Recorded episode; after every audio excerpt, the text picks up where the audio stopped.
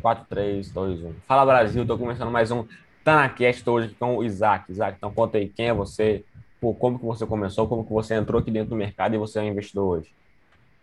Oi, tudo bem, meu? Meu nome é Isaac. Eu comecei a investir mais ou menos por volta dos 18 anos, né? E, e eu comecei a investir porque eu vi que o INSS não ia me dar a minha aposentadoria.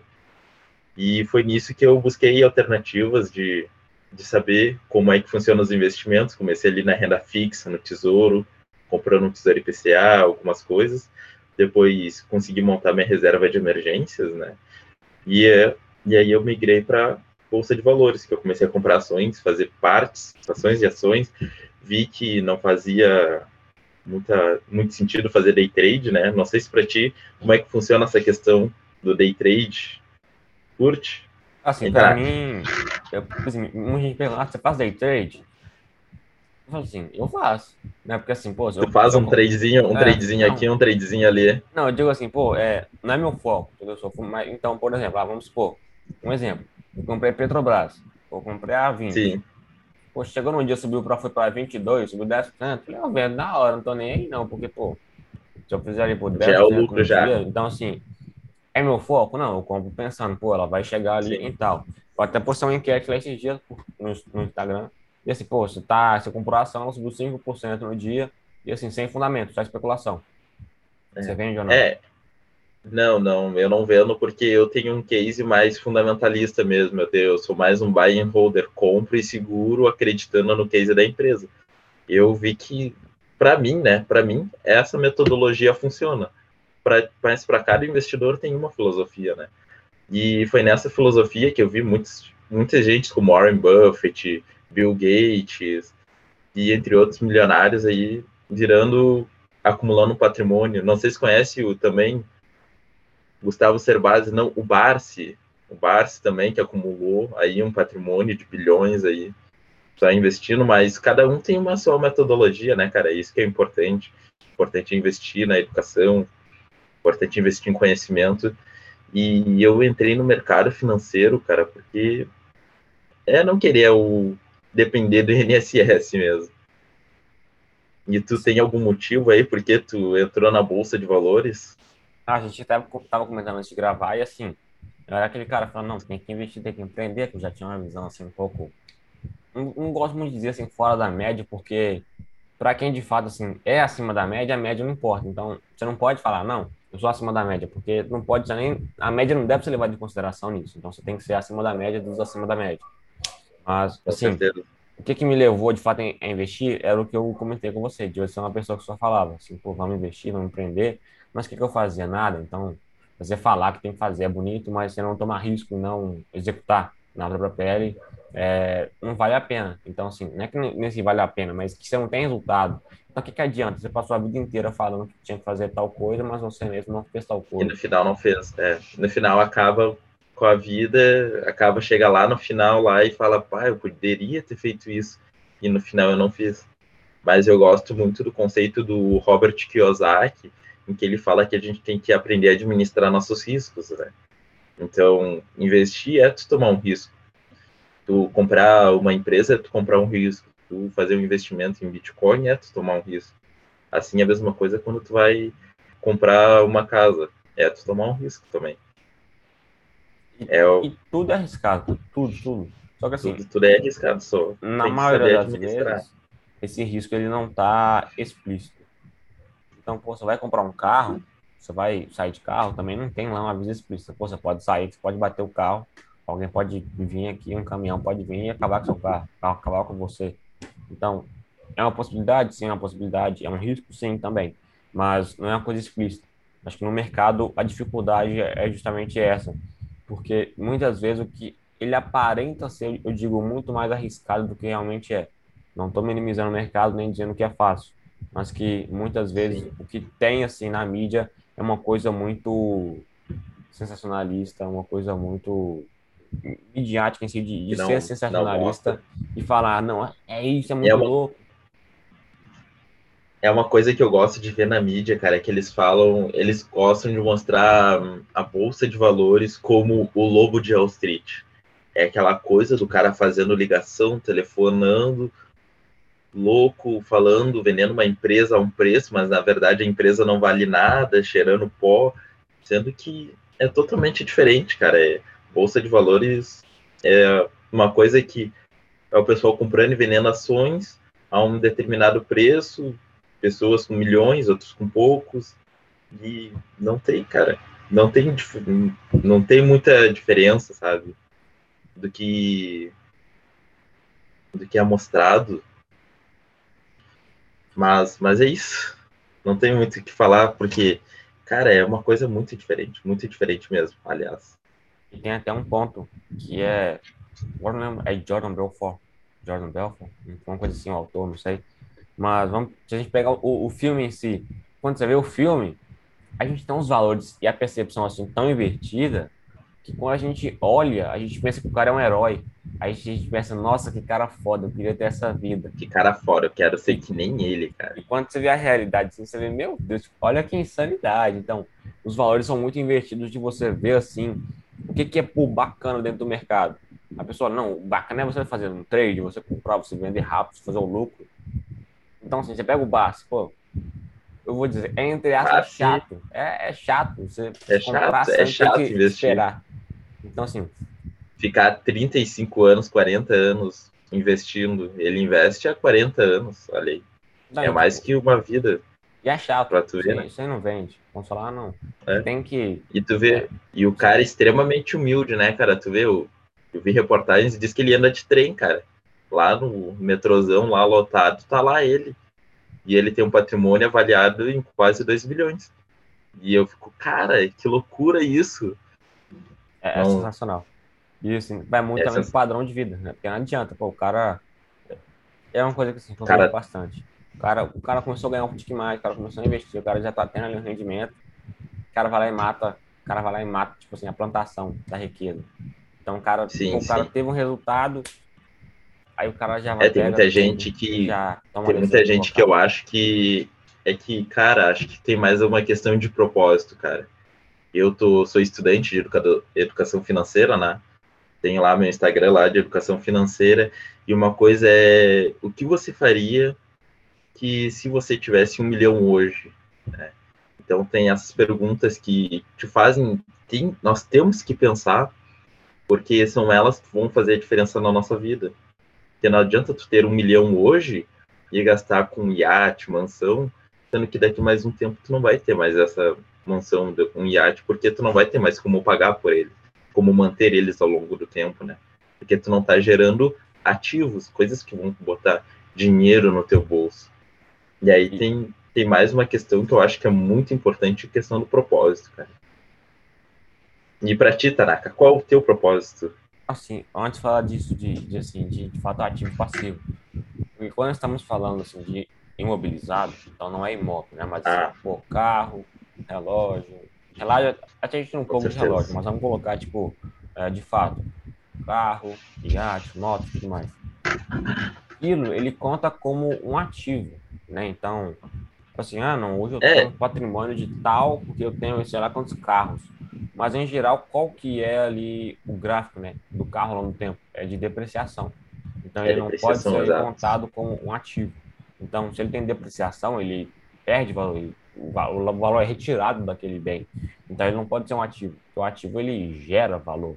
Então você tem uma casa, até dependendo. Pode né, ser um ativo. Imóvel pode é, ser um é ativo, quanto pode ser um passivo. Exato. E, querendo, e assim, mesmo que ah, pô, tem a casa, eu moro nela, pode ser um ativo, sim. E querendo ou não, é um ativo que você tem que, pô, tem a parte do tempo.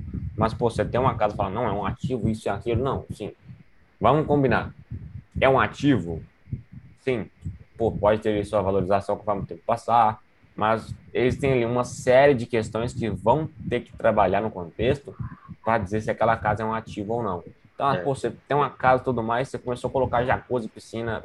Então, você, você pode ser mais. Pode ser, pode ser mais uma questão de contexto, né?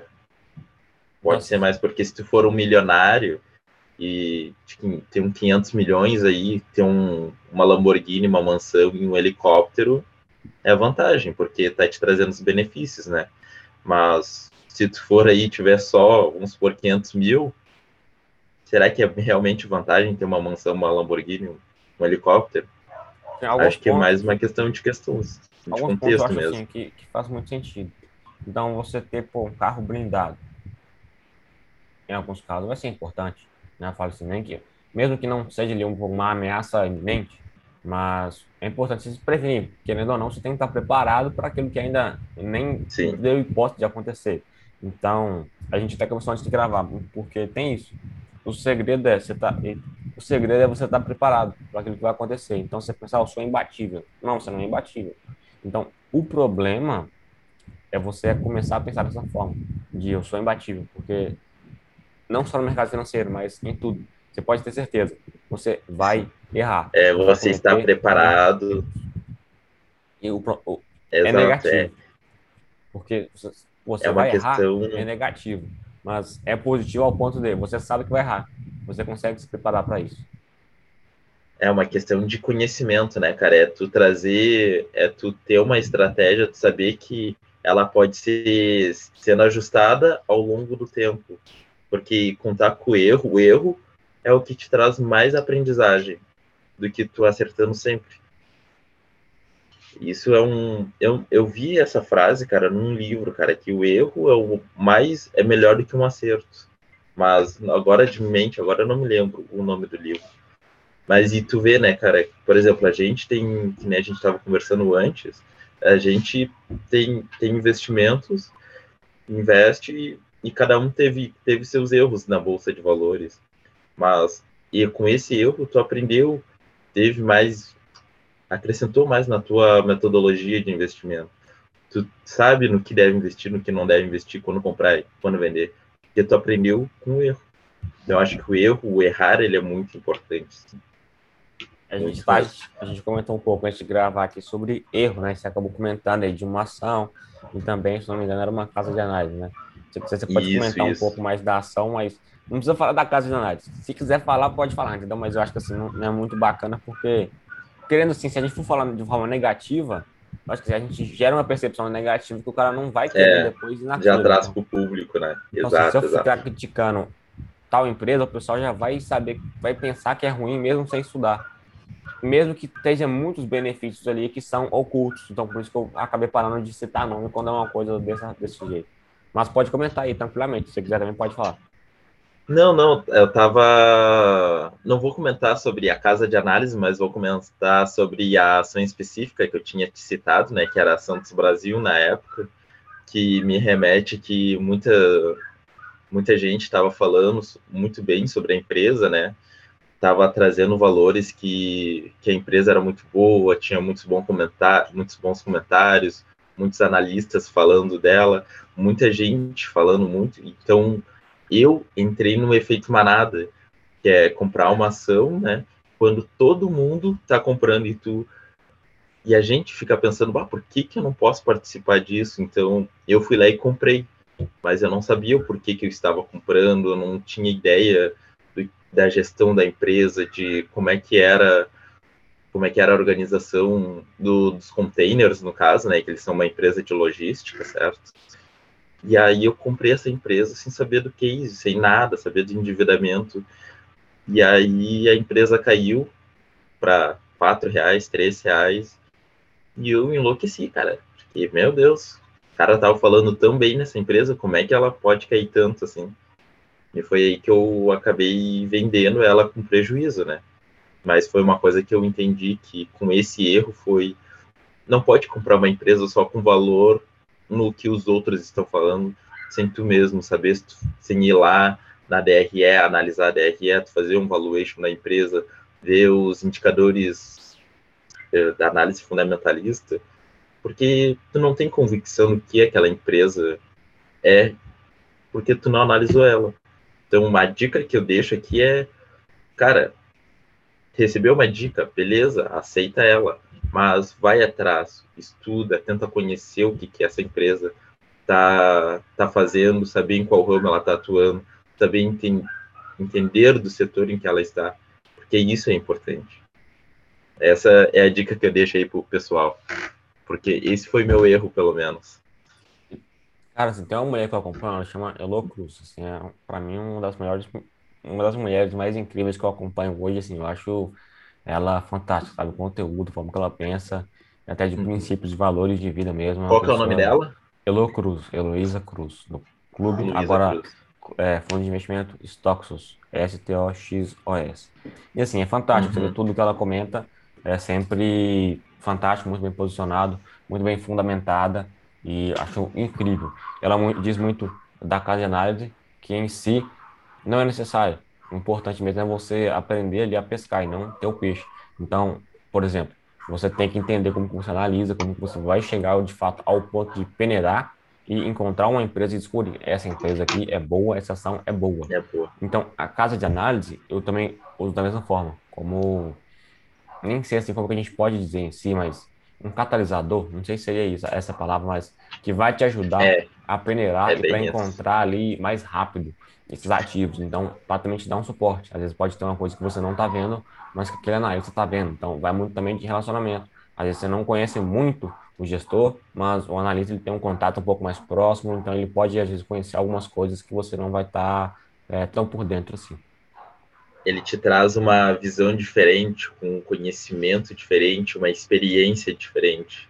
E quando tu tem isso, quando tu tá numa casa de research aí, eu acho que tu tenha trazer a pessoa te trazer esses números e tu utilizar eles para aumentar né, no, na tua escolha de uma ação numa empresa para se tornar sócio, cara, isso faz a maior diferença depois lá ao longo do tempo.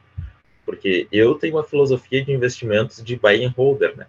Comprar e segurar aquela ação até até o quando eu quiser. Agora chega, mas mesmo assim tem que ser feito uma revisão da carteira ano a ano, tem que ser feita uma revisão para saber se está de acordo, está com a minha, tá com a minha tese de investimentos e porque é isso que importa, cara.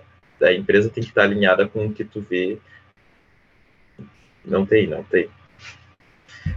E é isso, cara, porque pode, pode, pode falar. falar. Pode falar. Não, é, eu estava falando sobre tese de investimento, porque se não tiver dentro da tua tese de investimento, cara, eu acho que aquele é o momento de vender. É, esse é o ponto que eu considero de vender mesmo a empresa.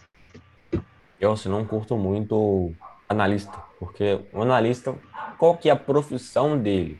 É te vender análise. Simples. Então, qual que é ali, por exemplo, a profissão, né, assim, de um gestor? É gerir o dinheiro ele vai ganhar o dinheiro, tanto no tanto dinheiro Sim. que ele gere e também na rentabilidade dele, bateu o benchmark, foi bom e tudo mais. Então, eu, pessoalmente, tenho mais interesse em ver o que, que um gestor está falando e fazendo do que o analista, porque o analista, se ele errou, tá, ele errou. Tá, é, vou, repensar minha análise, vou repensar minha análise e depois eu levo isso em consideração nas próximas vezes. Tá, mas pode ser que não tenha a próxima vez, às vezes a pessoa perdeu todo o dinheiro ali. Até um ponto assim, que é importante falar, diversificar. Então, ah, o cara falou que é a melhor empresa do mundo, você também acha que é a melhor empresa? Tá, você não vai também colocar tudo ali. Tem que ser um caso assim, muito específico que a diversificação é, é uma palavra que tá, tem que estar tá sempre na tua carteira e que sempre tem que ser falada, cara. Diversificação. É tu tem um pouco em real, é tu tem um pouco em dólar, é não sei como é que é teu tá, gestão de risco, mas tem um pouco em Bitcoin, tem um pouco em. É diversificar, cara. É diversificar. Porque tu está se protegendo em vários lados, e quando bater em um lado, bater em outro, tu tem os outros te defendendo. E, e é isso aí. Um dos segredos do mercado é esse, cara. É assim, não é você por sempre bater o mercado subindo, mas é você cair menos. Então, pô, você é, tem aí uma carteira muito bem protegida e que em qualquer cenário ela vai ser vitoriosa. Então acho que isso aí está muito também na convexidade, é. de ser antifrágil. Acho que o mercado, se você quer bater o mercado a longo prazo, porque, você tem que fazer isso. Porque se a gente vê aqui agora nessa época do coronavírus, olha quanto foi a mínima da nossa bolsa, chegou que é uns 65, 63, né? E a gente viu o dólar estourando, o ouro estourando, chegando, batendo as máximas nessa, nessa época. Então, quem tinha ouro e dólar não viu a, viu a sua rentabilidade cair menos. Porque diversificação, enquanto estava caindo o real, algumas outras moedas, o dólar estava se valorizando, o euro, o, o ouro estava se valorizando. E é isso, é diversificação, sempre, sempre. Mas a gente, quando vai empreender, a gente tem que ser diferente, né? A gente tem que unir tudo para conseguir focar no, no nosso princípio. É até um ponto que a gente pode conversar aqui um pouco assim sobre, de fato, essa parte de investir em exterior. Se você já investe ou não, o que, que você pensa a respeito? Se você gosta de colocar a maioria lá, a maioria aqui, ou se depende bastante de cada período, né? Não, agora é ciclo Brasil, vou deixar no Brasil. Ou como que você faz não, também? Eu, eu gosto de uma, de uma coisa bem mais diversificada mesmo, eu gosto de investir no exterior. Eu tenho uma posição não em dólar, uma, não em dólar, mas em real através do, do ETF, né, do IVVB11. Eu tenho uma posição lá. E por que isso? Porque é uma coisa que eu sei que eu estou investindo nas maiores empresas, né? É uma coisa bem mais segura. E eu não preciso ficar, estou dispondo isso de ficar escolhendo empresas para poder para poder conseguir focar mais mais no meu trabalho, que é educar, ser um educador financeiro, conseguir trabalhar com mais qualidade e saber que meu dinheiro está trabalhando muito melhor na mão de um gestor. E é por isso que eu invisto em ETFs e não em uma corretora, como pode falar nome de corretoras aqui? Ah, pode falar. Como que, é que, que não. Como a Avenue, por exemplo, tu compra lá pela Avenue uma ação uma ação como a da XP ou da Tesla, eu prefiro mais a questão dos ETFs mesmo, por causa dessa questão de tu, dar, tu dispor da, da tua gestão, do teu tempo de ficar analisando uma empresa para dar na mão de um gestor e o gestão fazer as melhores escolhas. Esse, é, esse é meu pensamento sobre em relação ao investimento ao exterior. E até porque assim, você não você não tem que ficar aí buscando, pô, melhor, a melhor ação, a melhor empresa, fazer o giro, fazer o balanceamento, fazer o valuation. É. Isso não é seu trabalho. Então, pô, você poderia é, fazer isso. Mas... Vamos supor. Mas você ganharia muito menos, né, para fazer isso. Então, pô, paga um gestor e o cara faz Sim. isso para você. E sem falar que não compensaria a minha hora, né? A minha, porque praticamente eu ganho por hora, né? Então, tu gastar uma hora analisando empresa, ah, vou analisar, por exemplo, a XP, fazer um valuation de XP, ou fazer um valuation de Tesla, ou fazer um valuation de Google. Não, não vale a pena, cara. Então eu prefiro dar na mão de um gestor, ele faz essa escolha, porque ele trabalha só para isso, né, cara? Ele fica lá só sentado administrando, reconhecendo ah, dinheiro para cá, dinheiro para lá, e era isso. E é, e é por isso que eu prefiro investir por, por ETFs. Também tenho estado muito e, isso. Hoje, não, só por curiosidade, na bolsa hoje brasileira, você investe via ETF ou ações ou também mesclado? Não, não. Aqui no Brasil eu gosto mais de. Eu sou mais direcionado. Aqui eu prefiro fazer as minhas próprias escolhas. Eu prefiro olhar para o setor, falar, olhar para a microeconomia do setor, por exemplo, do varejo, na, do varejo, né? por exemplo, a via varejo, olhar, fazer um valuation, fazer uma análise e escolher ação do que, do que escolher ETF. Eu, exterior é só ETF mesmo, mas aqui dentro do Brasil é o olho para a empresa, porque eu consigo olhar para os relatórios, ler os relatórios, ver as videoconferências e entender como que os gestores estão pensando, como que a empresa está agindo, quais são os valores da empresa. Por isso que aqui eu invisto separados. Aqui eu olho empresa por empresa eu também tenho mais conhecimento do mercado em si, como que funciona cada coisa. Então, você consegue, de fato, eu digo assim, ter um acesso maior, né? Então, pô, você vai ver um, um gestor americano, você chega lá, pô, você tem que entender de inglês. Então, Sim. como é que você faz lá? Então, tem que ter um domínio. É, exatamente. E além disso, e também... quando, quando a gente não tem um domínio do inglês, fica bem mais complicado, né? Mas, cara, tu quer saber sobre uma empresa, por exemplo, a B3, é uma empresa que não dá, não dá prejuízo não faz uns 10 anos vai ali no RI, tu lê o relatório, tu lê o CVM 358 lá e, e tu consegue entender a empresa, né? Tu vê o que, que é realmente, o que eles estão fazendo com, com o capital deles, como está sendo distribuído em gestão de em questão de gastos, em questão o que, que eles estão fazendo com caixa. Então eu gosto de analisar as empresas aqui, sim. Ah, então eu ia comentar um pouco sobre a caixa análise. Porque, cara, é, é ridículo, é ridículo. Então, assim, muita gente que assina lá a casa de análise, ela faz para quê? Para não ter o trabalho de ter que estudar. Mas aí que é um é. problema, porque você... tu tá botando, tu tá botando o teu dinheiro na mão de outras pessoas, né? Mas e até que ponto é, é bom tu botar o teu dinheiro na mão de outras pessoas? Esse, eu e fico si, com esse pensamento ainda. E em si é para quê? É para não é assim para gerir. Então não, não tá colocando ali seu dinheiro de fato, mas para pegar a tese e análise. Então eu não vejo sentido, assim, sabe? Você pô, para seguir. Então seria mais em como um, um caso à parte. E ainda assim, pô, fiz, uma, fiz aí alguns planos, mas cara, vou depois que bater o tempo ali, vou cancelar tudo, mano, porque não vejo sentido. Então, é ridículo. Você pega ali vários relatórios. O que, que o cara faz?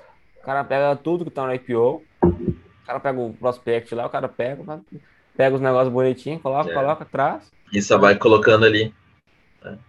Monta um relatório. Ele vai trazer ali os indicadores fundamentalistas da, da empresa, vai trazer alguns dados que já estão lá, vai trazer um PDF de três, quatro folhas e deu. E, e aí? aí? E para quê? Para finalizar, sempre o PDF é, vai finalizar. Aí, não, a gente vê um potencial na empresa, mas o momento não é de entrar, porque a empresa está cara, é pior, não sei o quê. Então, é isso, é o roteiro, ele é sempre esse. A gente vai trazer que a empresa fala porque é um potencial grande, que a empresa está fazendo um bom trabalho, que é isso, que é aquilo, que a empresa está fazendo IPO, que cresceu bastante, tá investindo muito, mas tá Sim. tá cara. Então a gente não vai entrar. Então é aquela coisa assim, vamos falar bonito, né, mas não vamos fazer nada para não ficar feio, porque se, se acertar, exato, se a empresa subir, exato. aí fala, não, de fato, pô, a empresa, a gente sempre Beleza, falou que a empresa tá era boa. Mas se cair, a gente falou que tava cara, a gente falou que tava cara. Então, né, é, é uma coisa tava assim cara, tá, nós acerta, é, acerta nos, nos dois pontos. Não, casa de análise, é que nem ver os caras falando, ah, o Ibov vai subir 30% ou vai descer 30%. Se subiu, desceu, o cara acertou, sabe? É, é uma coisa muito louca, assim, de, de se ver os, os analistas falando. Mas me diz, Tanaka, agora eu vou te perguntar agora, que eu tinha te perguntado antes, e tu, qual que é o teu propósito, cara? Cara, assim, trazer educação financeira de forma simples. Eu falo muito do Velho Invest, mas não tem como pular etapa. Então, eu também vejo, por exemplo, eu vejo muito que falta vídeo de investir no exterior no Brasil. Então, assim, pô, você quer investir... Sim. Você quer investir em empresa americana, mas aqui o pessoal só fala de quê? De Coca, de Apple, de Google, de Microsoft, de Amazon, de Tesla, beleza. Só que isso aí o mundo inteiro tá olhando. O mundo inteiro tá olhando isso aí. Então, e é só essas empresas que tem, né? Você tem, você tem que pegar qual empresa lá. Tem... Só o SP500 tem 500. Assim, 500 até empresas, porque eu tava pensando, não são 500 empresas. Tem hold lá dentro. Então, Facebook. Tem o Facebook, Instagram, um monte de coisa. Então, vamos supor, você investe no Facebook, no Facebook. Tem a Berkshire Hathaway também. Exato. Então, assim, óbvio, né? Pô, o Facebook hoje é unificado, mas estou dando um exemplo, porque se você compra uma empresa, não é somente uma empresa, tem diversos segmentos ali que você pode também explorar. Mas, então, voltando. Por que, que a gente não pode pular etapa, né? Porque, pô, falta vídeo no exterior? Falta.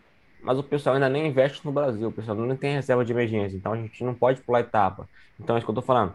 Minha vontade mesmo era falar de quê? De velho investing, que é o que eu gosto, é o que eu amo, tenho paixão, beleza. Mas, não está preparado. Mas, então, é. se hoje existem aí por 3 milhões de pessoas que investem na bolsa, podemos dizer aí. De pô, CPF ainda. Que 40, vamos, chutando, né? Chutando. 40% ali vai ser por fundamentalista, raiz, o cara investe mesmo. Desses 40%, vamos colocar aí que 35% vai ser. Como fala? do hold e tudo mais, um cara assim que ele é fundamentalista, mas ele é um pouco mais simples, podemos dizer. O cara não vai muito atrás do valuation para de fato entender quanto ele quer o valor assim. Aí sobra o que? 5%. Então 5% ali de 3 milhões, vai dar 150 mil. Então, é, são 150 mil. É um mercado muito pequeno que eu tenho ali de pessoas. É grande? Claro que é grande, mas eu sou um pequeno. Então, para eu competir com Elo Cruz, com Breda, com Luiz Alves, com toda essa gente aí, não vai dar muito certo. Sim. Então, vai faltar Não, mas, cara, eu acho que sempre tem mercado para profissionais, cara, como assim como tu, cara, que quer trazer conteúdo de relevância, que quer trazer qualidade, cara, para as pessoas, que quer trazer conhecimento, porque é a intenção, cara, que vale mais, sabe? Porque é tu querer trazer pessoas para pro teu canal, é, é tu querer dar conhecimento para elas, é isso que importa, cara, é o que eu, que eu vejo que qualidade é, é melhor, cara, é melhor. Por, por mais que os outros caras lá já estejam grandes, consolidados, ainda tem espaço sim para a gente crescer e sempre vai ter espaço para gente pequena, para peixe pequeno, né? Vamos dizer assim, eu sou sardinha no mercado, vamos dizer assim. Uh, cresci ainda, cara. Eu sou educador financeiro, que já te disse antes, mas sempre tem espaço para crescer, cara. Sempre, sempre, sempre. Falta eu muito disso. Quem... Para atender também Oi? aquele. Falta muito disso para atender aquele pessoal pequeno. Porque a Elo Cruz, há pouco tempo, ela não tinha nenhum fundo. O fundo está abrindo agora, mas ela deixa claro que ela quer ser pequena, porque ela gosta muito de investir em quais empresas? Aquelas que estão descontadas, que, pô, é, o mercado ele tá achando que a empresa vai ser horror, horrorosa, vai ser horrível. Na, a, a Elu, ela pensa, não, ela vai, ser, ela vai ser ruim. Então, aqui é um, é um pouco melhor que horrorosa. Então, o mercado está dando um desconto ali. Então, ela vê isso. O ponto é, quando você vê desconto, é difícil você ver desconto numa Itaúsa, numa Petrobras, numa Vale. É, é possível, mesmo. sim, mas o volume ele é muito grande, então tem muita gente olhando. Então, essa parte do mercado eficiente acaba entrando muito mais nessas empresas que têm mais volume. Porque tem mais gente olhando, tem mais gente negociando. Então é muito mais provável que vai dar mais perto ali também do, do. Acho preço justo, podemos dizer assim. Mas, novamente, pelo mercado, não é nada assim fundamentado na sua análise em si. É porque o mercado ele é formado de assim de diversos investidores, né? Assim como eu, você, as pessoas que estão nos assistindo aí são, são eles são eles que formam o mercado. Então, quando a pessoa acha que ah, Itaúsa vale 15, vão começando a comprar, comprar, comprar, ela vai chegar no preço que seria considerado justo. Então, é aí é que fica muito difícil comprar uma empresa no valor descontado quando ela já tem muita gente analisando ela, no caso. E essa é a vantagem de quem é pequeno. Vamos supor, a gente encontrou aqui, a gente está estudando, a gente encontrou uma empresa. A empresa é Tanaka 4 é, pronto, a empresa Tanaka 4, a empresa ela vale aí um trilhão, um trilhão, um trilhão de dólares. Só que ela está sendo negociada ali por um bi. Ah, pô, que é isso, que absurdo. Que absurdo. Aí o ponto é, é, você tem um fundo de investimento. É seu fundo e já olha isso. É seu fundo tem lá seus 10 bilhões. Ou seja, só seu fundo compra 10 vezes a empresa. Acabou. Se você for comprar 10% ali da, da empresa, você vai da pagar empresa. ali. Você vai pagar ali quanto? É, se é um bi, você vai pagar ali 100 milhões. Então, é. você vai pagar o quê? 100 milhões, uma empresa descontada, muito descontada. Só que o ponto é, mesmo que esses 100 milhões venham a trazer uma grande rentabilidade, qual seria o impacto dessa rentabilidade de, de, de sabe assim, de... Porque, mano, vamos pensar, 10 bi. Quanto que é 100 milhões em 10 bi? Vai ser o quê? 1%, não é isso? É, bem baixo. Então, aqui, você colocou 1% da sua carteira na empresa que está descontado. Então, vamos supor que, pô, que suba aí 400%. Nossa. Vai para. Supervalorização. Então, vai para 5. Então, assim, no é. final das contas, você ganhou o quê? Ganhou 4%, ganhou 4% do patrimônio total. Você investiu 1%, ganhou 400. Então, aquele 1 virou 4. Você ganhou o quê? Virou 5. Então, você ganhou o quê? 4. Você ganhou, você ganhou 4%. Então, assim, de fato, quando você é grande, é. tem essa dificuldade de entrar na empresa pequena, porque você ou vai comprar tudo, ou vai, pô, tem Outro pouca liquidez, comprar. você vai explodir o preço lá pro alto, ou você não vai conseguir comprar muita coisa. Porque, e se comprar essa rentabilidade não vai fazer muita diferença para você. É, é, que nem o Warren Buffett, eu vejo que o Warren Buffett tem lá seus 120 bilhões de dólares lá, se ele vier aqui para o Brasil fizer as compras, o cara vai sair comprando muita empresa. Entende? É, é, se ele quiser, ele vai comprar aí via varejo aí toda. Pode comprar uma, uma Itaúsa aí fácil, fácil, entende? E é essa questão de ser grande, cara. É ter muito dinheiro e, e poder. Mas essa, mas essa questão é também multiplica o teu patrimônio muito mais rápido do que o normal que ela cresceu 4%, olha quanto, quantos milhões tu já ganhou com, com esse patrimônio. E esse que é a vantagem de ser grande. Há suas vantagens e desvantagens, né, mano? Mas é, depende do ponto de vista, não, não vou desmerecer aqui, porque a gente, cada um tem uma filosofia, cara, cada um tem uma filosofia, a gente tem que, tem que entrar nela, aderir a ela, tu tem que saber o porquê que tu tá fazendo ela. Então é mais uma questão de tu saber, tu saber o porquê. do de tu estar tá fazendo. E eu, eu, por exemplo, eu não sou a favor do day trade, que nem saiu uma notícia lá da CVM lá, que day trade não, não dá lucro. Mas beleza. É uma questão de, de filosofia de, de cada um, né? Eu vejo várias pessoas aí faz, trabalhando com opções, eu tenho amigos até que trabalham com opções, e os caras estão no prejuízo, cara. Eles vêm me falar, ah, negão, tô, tô com prejuízo aqui e o que que eu faço? Pá, cara, eu não, eu não acredito nisso. Eu, eu não sei te dizer, não sei te indicar. Os caras, pá, perdi lá dinheiro e agora o que que eu faço? Ah, fazer o quê, né? Tem que estudar, cara, é conhecer o que tu tá fazendo, conhecer o que tu tá investindo, tu conhecer os riscos e administrar bem esses riscos, aliás. É um ponto que eu comento sempre, sempre. A pessoa me pergunta, Cara, o que, que você acha da Itaúsa? O que, que você acha da Tietê? O que, que você acha da Engie? Falo, cara, estude. Eu tenho, é, eu tenho, eu pelo menos eu tenho todas as empresas que tu citou aí, cara. É... Aí Mas continua, te... continua. Aí o cara te pergunta: o que, que você acha da empresa tal? Compro, vendo? falei, cara, estude ao ponto de você não precisar me perguntar. É. Se a gente sentar na mesa Porque... aqui, você fala, eu tô comprando. Fala, você tá louco? É só que assim, você vai ter a convicção para você defender sua tese. Se você não tem isso, você não pode estar comprando. Então foi o que aconteceu comigo quando eu comprei lá, Banco Inter. Ganhei dinheiro? Ganhei. Mas Sim. não foi por mérito meu, então sempre gosto de deixar claro isso. Nem sempre ganhar dinheiro vai ser positivo. Eu poderia ter perdido o que seria positivo que eu teria aprendido. Foi o que aconteceu com você. E que assim, quando você erra pequeno, é bom. Se você perder hoje Porque 50%. Perde, perde, assim, ó, perde pequeno. Se você Exato. perder 50% com 100 mil, você perdeu quanto? 50 mil. Se você perder 50% com 10 bi, você perdeu 5 bilhões. Então é, é relevante, né? Então quanto mais você é cresce, a perda fica mais relevante. É e, é, e o bom de errar pequeno, cara, é que tu aprende aprender cedo isso, porque quando chegar lá na frente e se deparar com esse mesmo erro, ah, tu já sabe o que vai fazer tu já está preparado, tu já tem a experiência de eu vou tomar essa decisão para não ocorrer para não ocorrer esse erro. Então é a questão da experiência a, de, do mercado, de saber como funciona, saber os ciclos de alta, ciclos de baixa, faz diferença sim, cara, faz diferença. É conhecimento. Uma pessoa quer pedir indicação de uma empresa, não pede indicação, cara. vai lá e estuda, porque foi assim que eu comecei, e eu acho que foi assim que tu começou também, e teve muitas pessoas que começaram assim. E não vai por indicação, cara. Eu posso te falar assim, bah, vai lá, pelo amor de Deus, isso não é indicação. Vai lá e compra a ES Tietê, que é cinco reais. Aí o cara vai lá, chega lá, compra mil reais de ES Tietê e a ES Tietê cai 50%. O que que tu vai fazer, cara?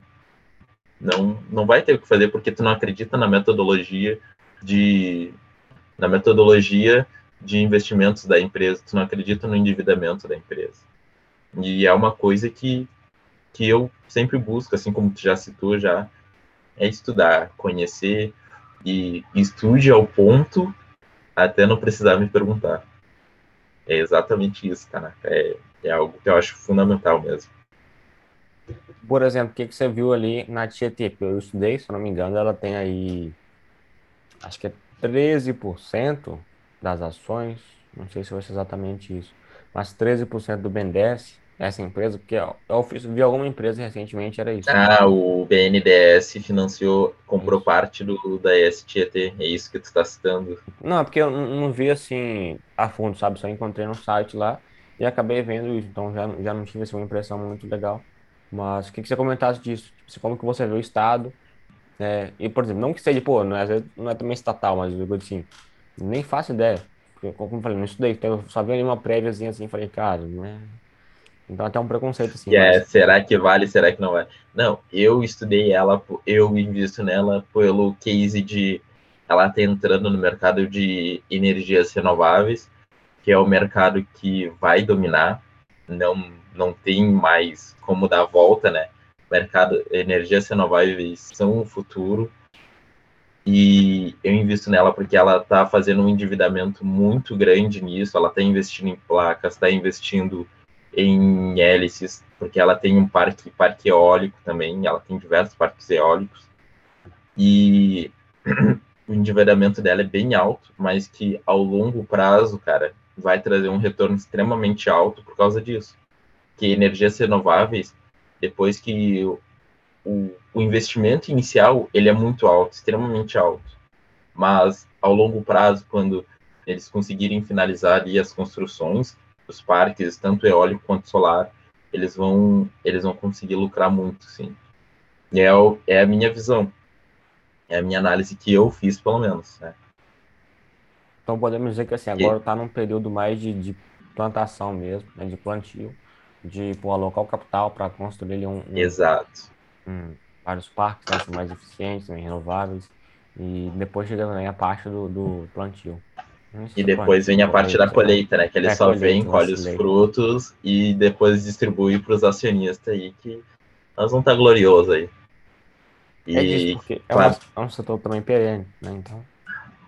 É, energia, cara, é uma coisa que, que nunca vai faltar, sabe? Hoje em dia a gente não vive sem energia, porque para ter internet, o roteador precisa de energia, para rodar o computador aqui, precisa de energia, para qualquer coisa, cara, celular, é, para tu conseguir viver no dia a dia é energia, cara, não, não adianta. É uma coisa que não tem mais, mais volta. Nem os carros elétricos agora. Quando os carros elétricos voltar, e aí? Como é que vai ser? Energia possivelmente vai aumentar. É o, é o que eu acredito, né? Mas vamos ver. É uma previsão para o futuro. Assim, o setor de energia é um setor até que eu acompanhava um pouquinho mais, mas deixei de acompanhar bastante. Porque ao mesmo tempo que tem um pouco disso de, como a gente pode dizer, de previsibilidade, né, de você ter um controle, então uma, uma visão assim um pouco mais clara do futuro, porque pô, você olha para para uma empresa de energia, você consegue entender um pouco para onde que ela vai, você consegue ter um direcional muito mais assim assertivo. Sim. Quando você olha para ver varejo, não. Então você tem que ter o que uma confiança ali melhor e para você ver assim, boa essa gestão aqui, ela tá levando para cá. Porque você, você não tem muita referência de falar, pô, a, a, a Vivarejo, ela pode tanto estar tá aqui, né? então ela está aqui, ela pode tanto vir para cá, pode voar para cá e, e ela pode, pode voar, exatamente. Eu acho que com essa, que agora eles estão num, numa coisa chamada turnaround, né, que eles estão tentando dar a volta por cima para crescer, porque veio a entrada do Roberto Fuchsenberg, cara, ele fez um podcast lá com aquele cara, o Primo Rico, e eu vi ele algumas conferências com ele, cara, cara, extremamente inovador. Ele tá aderindo empresas pequenas, cara, de tecnologia para dentro da Via Varejo, para eles crescerem juntos, cara. Quando eu vi isso, cara, quando eles começarem essas inovações, eles começarem a trazer para o público, para todo mundo, olha o quanto que a empresa não vai ser vista pelo mercado. E foi, foi uma coisa que eu vi em uma das conferências dele, e que me fez acreditar que, cara, ele tá mudando a forma de ver o varejo hoje dentro do, do Brasil. Porque eles são uma das maiores, são um dos maiores que tem malha logística no Brasil. Tanto quanto a Magazine Luiza, sabe? É, é uma porrada, cara, é uma porrada mesmo. Um ponto que eu vejo, assim, do varejo é muito competitivo. Então, pô, você tem que ter alguma vantagem competitiva para você ter esse diferencial. E tecnologia, hoje, né, podemos dizer assim, acaba sendo, entre aspas, assim, um diferencial, mas que já vem se tornando obrigação. Então, se a gente olha por 10, 20 anos atrás, você ter, sei lá, um atendimento bom era um diferencial. Depois Sim. todo mundo passou a ter um atendimento bom. Aí, e aí, qual que vai ser o seu diferencial, né? É, aí depois veio o e-commerce. Pô, quem tem e-commerce, pô, o cara tá na frente, porque mais ninguém tem, só ele tem. E, Sim. pô, e quem tem tá fraco. Então o site é ruim, o site não é bacana, não tem um checkout legal. Aí pronto, todo mundo que é um e-commerce e o e-commerce ficou show. Depois uma coisa, uma Logística. coisa que está crescendo muito hoje em dia é o marketplace, cara. Hoje em dia é o que mais está crescendo, mais está crescendo. Facebook, Magazine Luiza, Via Varejo, eles estão apostando direto no, no marketplace. É, eu é visualizo que essa vai ser assim, para mim, esse, né, vai ser um dos modelos de negócio assim, mais rentáveis que tem hoje no mundo. Porque é uma coisa ridícula. É uma coisa da Alibaba, do, da Amazon. Você pega a sua empresa, você constrói a sua credibilidade, tudo que você tem de histórico, depois você abre sua plataforma para outras pessoas entrarem e venderem. Então, vem muito disso. Mas e tu ainda um dá ponto... uma mordida, e tu ainda dá uma mordida no que eles estão ganhando. É, tem, e tem é extraordinário, ponto, cara, é extraordinário. E tem esse ponto que é quanto que assim é um ganho mútuo, né? Então a gente pensa muito na sinergia. Então, pô, a sinergia de pessoas para a gente estar aqui, pô, se eu estivesse na minha, se eu estivesse na sua, eu tá todo mundo parado pensando na mesma coisa. Quando a gente vem para cá, se reúne para trocar uma ideia, é diferente. A gente consegue falar de uma coisa diferente que a gente não está acostumado. Então, talvez você nunca teve que falar para ninguém aí dessa parte aí da, da parte teórica da Tietê. Então, quando você entra nisso, a gente tem que sair um pouco da inércia e, de fato, entrar nessa sinergia de conexão e também entrar ali em algum ponto que vai tirar a gente do padrão que a gente estava e levar. Então, acho que é um ponto muito bacana que a gente entra aqui sempre sai um pouco mais inteligente do que a gente entrou. E quando a gente fala de sinergia de empresas, é fantástico. Você pega principalmente empresas grandes que pegam empresa pequena. A empresa pequena tem um diferencial que ela, ela tá dentro tá crescendo, de uma... ela está num ritmo muito acelerado também. Né? E dentro de uma Não. empresa grande, ela passa a ter um poder muito maior. Então, a mesma coisa tem um Shark Tank. Você pega a empresa pequenininha, oh. aí, pô, entra lá o Apolinário, fica me falando, e os caras veem o potencial do negócio, os caras entram.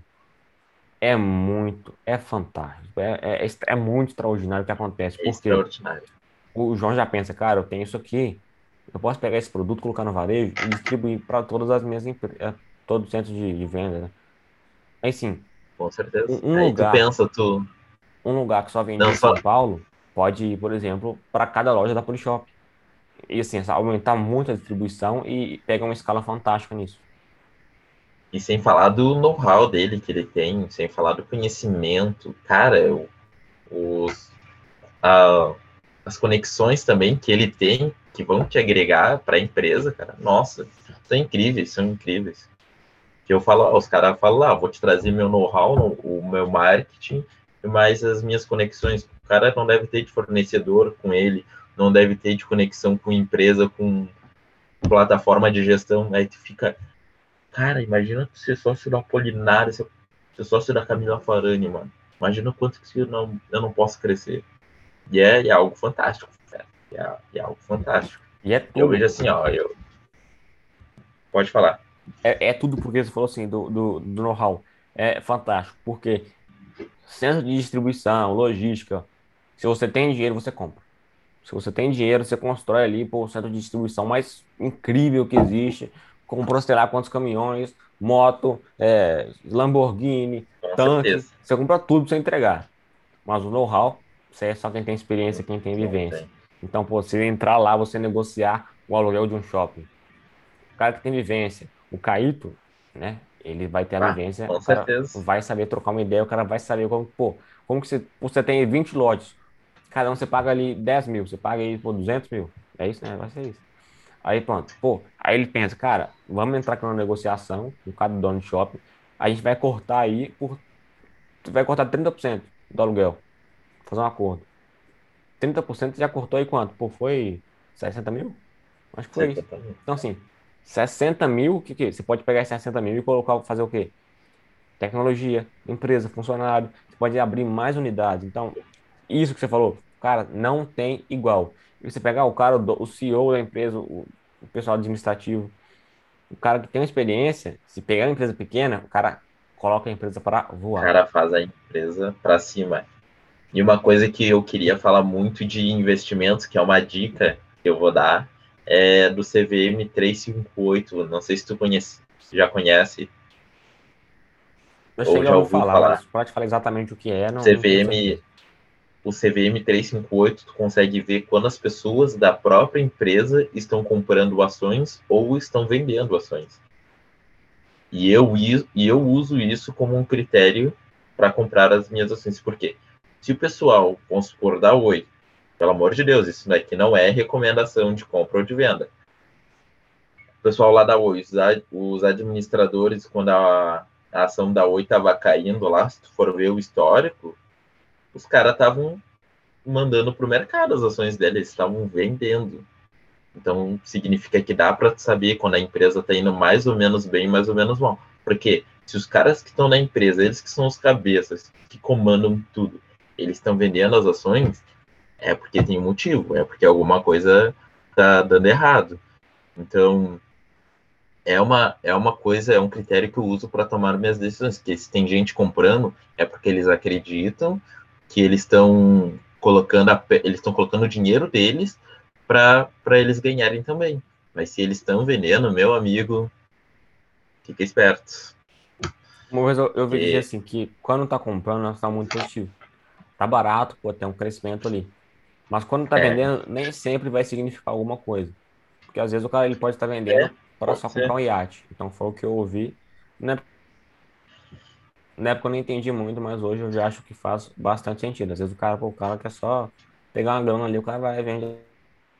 Sim, eu, hoje eu quero viajar, hoje eu vou vender umas ações aqui da minha empresa. É, pode ser isso também. Nunca. E eu nunca tinha pensado por esse, por esse lado, cara. Pra tu ver como conversar com conversar com pessoas que também entendem, estão no mercado, faz a diferença. Eu nunca tinha pensado por esse ponto de vista. Pensar, o cara vai liquidar a posição dele só para comprar, ou poder viajar, ou poder ter um dinheiro. De qualquer forma, assim, eu não acho positivo, entendeu? Então, assim, é, eu já tinha visto antes, mas nem entendia muito. Depois, acho que foi até um podcast com o Johnny, acho que foi o segundo, né? Mas da, do ano passado, na primeira temporada, podemos dizer assim. Mas nem entendi na época, entendeu? Assim, demorei um pouco para compreender. E ainda assim, hoje eu não concordo, não. Hoje eu acho que, pô, se o cara tá vendendo, pode, nem que seja para viajar, comprar um iate, comprar de casa, para mim não tá legal. Porque se o cara, tipo, se o cara acredita na empresa, era a última coisa que o cara tá fazendo. Então, assim, vamos falar da parte é. implícita, né? Da parte implícita. Se o cara tá vendendo ação, o cara tá precisando de dinheiro, ele não deve ter uma organização financeira ali muito bacana, é. né? Para ele estar tá vendendo ação. Então, se ele já não está nem assim na vida pessoal, imagina com a empresa em si. Imagina dentro da empresa, né, cara? É, porque é uma coisa que, que eu vejo que, que eu vejo muito empreendedor é tu misturar o que é CNPJ e o que é CPF, cara. E olha que isso acontece muito, hein? E olha que eu vi notícia, sabe de quem que fazia isso? Era o Donald Trump ele botava lá as contas dele pessoal para a empresa pagar. Aí para tu ver, né? Que é misturar o dinheiro físico do, com o da empresa. Da pessoa física com o da empresa, aliás, né? Tá vendo? Essa parada também não sabia, tá vendo? Por isso que é bom a gente chegar e trocar uma ideia disso, tá vendo? Essa energia é muito. muito é, cara, e, e é, cara, e essa forma assim, ó, de tu trazer o podcast como o, o Tanaka Cast, cara, é uma forma extraordinária. Eu, eu tava vendo as tuas outras conversas Cara, eu achei magnífica. Eu vi coisas ali que, se eu conversasse com outras pessoas também, eu não queria ver. E, e esse é o poder do, de tu poder conversar. É o poder do, do marketing também, né? É uma das coisas que te possibilita também. É maravilhoso, cara, tu poder saber o que as outras pessoas pensam através do teu podcast também. É uma, algo maravilhoso, cara, maravilhoso mesmo. Assim, é, é não gosto de dizer assim a palavra foda, mas de fato, assim, gosto bastante, assim, eu acho muito, muito foda, sabe? Vou falar foda mesmo. Porque essa é foda, cara, porque, para e pensa, pô, já troquei ideia com, com o João Nicula, pô, o moleque começou a investir com 13 anos, trocando ideia com você, troquei ideia também com o Papa Mike, é um pouco cara mais da parte militar, também com a Adriana Viana, pô, começou a trabalhar aos 13 anos, hoje, hoje faz pedagogia, trabalha com educação financeira focada na parte para mães, com o Robert também, então, assim, se eu for falar todo mundo aqui, eu vou esquecer alguém. Então, já sim, foram sim. poucos episódios, né? Então, assim, não bateu nem 20 ainda, mas ainda assim, já foram muitos, né? Então, vamos colocar, cada um teve ali uma hora, no início menos, né? É. Mas se cada um teve uma hora, então, assim, é, são 20 horas, né? É muito. 20, mas, assim, são 20 horas assim, muito conteúdo, muito Puro conhecimento. E muita é. coisa para você aprender ali com cada pessoa aqui, porque cada pessoa tem uma vivência. Então, igual eu te falei, eu comecei com o Banco Inter, sempre vou falar isso aqui. Não foi mérito, foi uma coisa muito do acaso. Então, de eu estar no, no, na hora certa, no lugar certo e do jeito certo também. Então, pô, comprei no momento certo e felizmente acho que melhor do que eu ter ganhado dinheiro foi ter percebido que eu ganhei dinheiro pelo, pelo acaso. Porque acho Sim. que entra muito nisso. Então pensa, vamos pegar que qualquer pessoa hoje do, do Brasil, do mundo inteiro, você tem aí seus 16 anos, você entrou na bolsa, com dinheiro lá tudo você tinha, você colocou e assim, a ação começou a subir, pá, aí você vendeu. Aí beleza. Aí, qual que assim, é o sentimento natural da pessoa que, que teve isso? Eu vou você fazer vai... isso de novo. Você eu vai quero fazer de novo. E você vai achar que foi mérito. Você vai achar, não, eu entendi, pô, eu, entendi, eu bati no mercado. Eu entrei aqui, eu já entendi como é que funciona, vou ganhar dinheiro, vou fazer isso aqui o dia inteiro e vou ganhar dinheiro. Não é assim. E o ponto é, uma perda que vem, ela te destrói. Então você pode estar ganhando ali todo dia, um tiquinho, um tiquinho, um tiquinho. Quando vier uma perda, vai acabar e vai levar vai. tudo, é, sair até no prejuízo. É, esse que é o, esse que é o foda, né, cara, que eu tava lendo esses dias em estudos científicos, né, para entender como é que como é que a mente compreende esses ganhos e tem alguns estudos que falam que a gente valoriza mais a perda do que valoriza do que valoriza o que ganha. Aí vem a, ah, tu perdeu, tu perder 10 reais e mas ganhou 10 reais semana passada, tu vai valorizar muito mais a perda do que vai valorizar o que ganhou. Eu fico, nossa, cara, como é que nós podemos valorizar tanta perda se o que nós ganhamos foi uma conquista muito maior? Ou poderia ter sido muito maior também, né? Isso é muito real. Então, são coisas assim. Eu, pô, às vezes eu acabo recebendo dinheiro, então assim, todo... o importante é assim, vamos lá, como que funciona, eu até vou dar um, uma parada aqui de vida mesmo, pra você entender, vou cortar aqui, depois você, você conclui, mas, mano, é tá. a parada que eu vou falar. O importante é, você tem um fluxo de caixa muito recorrente. Eu não falo de todos os meses, todos os anos, eu falo de toda semana, todos os dias. Então, pô, se você trabalha ali, você tem um salário, o que acontece? Você recebe todo mês. Isso, assim, não acho que é a coisa mais bacana. Vamos supor, hoje, dia 2, você recebe aí dia 10. Hoje, não, é hoje está fechado, né? Vamos supor, dia 2, 3, 4, dia 5, segunda-feira. Mercado abriu, a bolsa abriu a 20 mil pontos. 20 mil pontos. Você não pode comprar, seu, seu salário não está ali. Então, eu vejo muito isso. Você, cara, você tá ganhando dinheiro todo dia. Eu até coloquei uma parada que é um vídeo meu, assim, um vídeo, pô, na época assim, nem era muito legal, câmera, tudo mais, mas tem, até ficou muito legal. Mas assim, e... o vídeo fala, uma filosofia para você ficar rico. São dois passos, entre aspas, simples. Primeiro, você ir dormir mais inteligente do que quando você acordou. Então, pô, durante o dia você tem que estar estudando, você tem que estar melhor. Então, podcast... Você tem que estar se aperfeiçoando, né, cara? De fato. Tem que, tem que melhorar. E o outro ponto é fazer dinheiro enquanto dorme. Então, você tem que acordar mais rico do que quando você foi dormir. Então, essa aqui é a chave. Se você faz isso aqui todos os dias durante 10 anos, é impossível você não ficar rico. Tá? E essa aqui é a parada.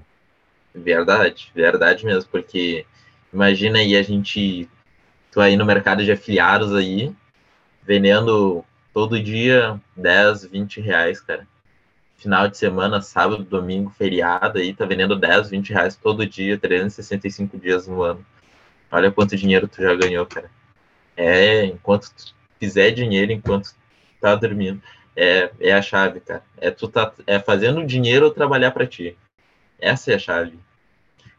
E sabe uma coisa que eu acho que é muito que não é disseminada, cara? É aquela coisa de tu pensar no amanhã. Tu pensar no, no futuro. Que eu vejo, cara, tem um, tem, aliás, eu tinha, né? Não vou dizer que tenho, né? Porque essas pessoas não falam, não tenho mais tanto contato. Mas é pessoas que falam, ah, eu tenho, só vivo, só vivo hoje e amanhã nem sei se eu vou estar vivo, então eu vou gastar, vou curtir, vou aproveitar, cara. Aí chega no final da vida, vai ter o quê, cara? Aí eu fico, pá, teve uma vida toda, ganhava 3, 4, 5 mil por mês, gastou tudo. Gastou em noite, gastou em festa, em aniversário, aproveitou. Mas e depois como é que vai viver a velhice? Como é que tu vai conseguir aproveitar a tua velhice o resto da tua vida? É, e eu fico com esses pensamentos assim. É, se quiser editar antes. depois aí essa filosofia aí também edita, mas é só uma coisa que eu fico pensando, sabe? Cara, eu sou um educador financeiro, como é que eu vejo pessoas que não querem mudar de vida, cara? Eu fico, meu Deus. Mas é foda, cara, é foda mesmo. E ontem mesmo. Assim, agora não, agora eu esqueci o que eu ia falar. Era do que você falou do um milhão. De assim. Vamos fazer uma pergunta aqui para várias pessoas. O que, que você faria hoje se você tivesse um bilhão de dólares? Eu gosto de falar bilhão. Um bi... É, um bi... bilhão? Ah, bilhão, bilhão é bastante bilhão. coisa. Eu gosto de falar milhão porque milhão acho que cria muito assim, uma perspectiva. O cara, o cara milhão, assim, é dinheiro, é dinheiro, mas É eu acho que dinheiro. tem muito, assim, um paradigma da pessoa, não, quero ser Sim. milionário. Não, milionário qualquer um vira. Olha assim, pô, se você pegar aí 30, 40 anos, você vira milionário. Mas bilionário, bilionário é de Sim. fato para quem Bilionário é qualquer, além. não é qualquer um mesmo. Não, não é qualquer um. Então, assim, você tem que. Não é 40, é 80 para mais. Então, é, é disso. E assim, você começou com 40, 80 vai dar 120. Então, você tem que pensar nisso. Então, tem que ser o cara ou começou muito cedo, ou que teve um ganho exponencial de alguma forma. Mas, bora lá. Pergunta pro cara, o que que você faria hoje se tivesse. Vamos colocar um milhão. O cara nem tem dimensão, o que que é um milhão? O cara, o cara não entende. O que que é um. Se você tivesse um milhão hoje, o que que você faria? Aí o cara comprava uma casa, reformava, isso. Você já entende. Então você já entende, sim. Aí o ponto é. Essa, É o res- mindset, cara. essa É o resposta, pensamento. essa resposta que ele deu é o motivo pelo qual ele não tem um milhão. Porque se você dá 10 mil para ele, ele não vai focar em transformar em um milhão. Ele vai formar em reformar a casa, comprar os negócios. Não tá, tá errado? Não tá. Prioridade. Mas. É prioridade dele. Só não. Né?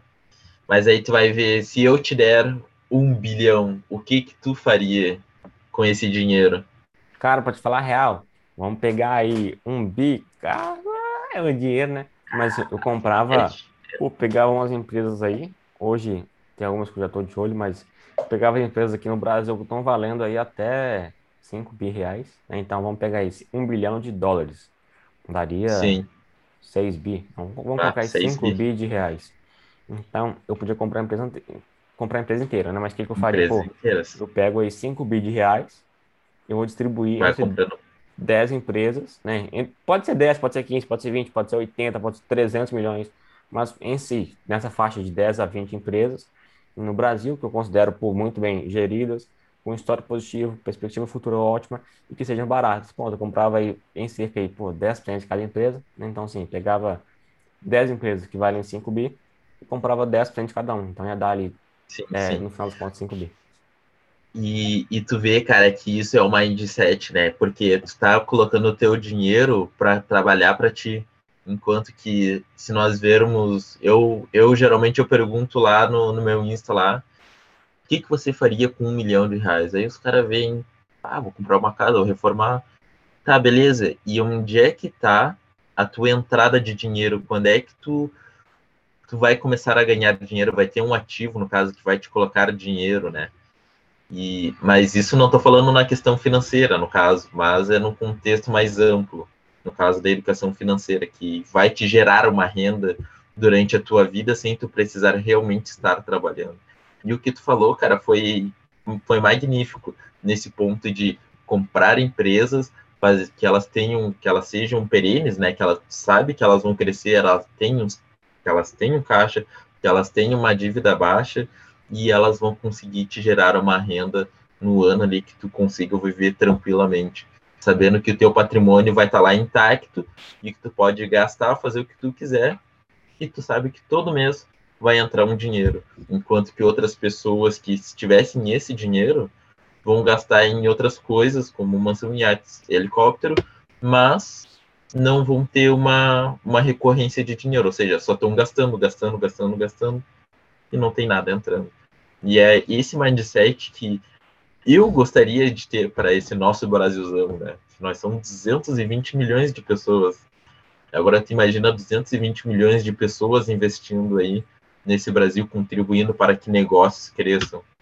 Né? Seria magnífico, nós seríamos um dos melhores países do mundo. Ele tá tudo atrelado. Então, assim, é. O pessoal empreender, o pessoal também tem que ter um cenário ali que vai ser um pouco mais favorável. Então, não adianta. Pô, você tem aí milhares de empresas, só que você não tem liquidez na bolsa. Então, pode ser em diversos outros casos, né? Mas em geral vai ser na bolsa, o cara vai ter mais liquidez. Então, pô, você tem milhares de Isso. empresas, mas nenhuma ali tem liquidez. O cara não tem, assim, muito incentivo, porque o que o cara quer não é de fato, assim, empresa, mas o dinheiro.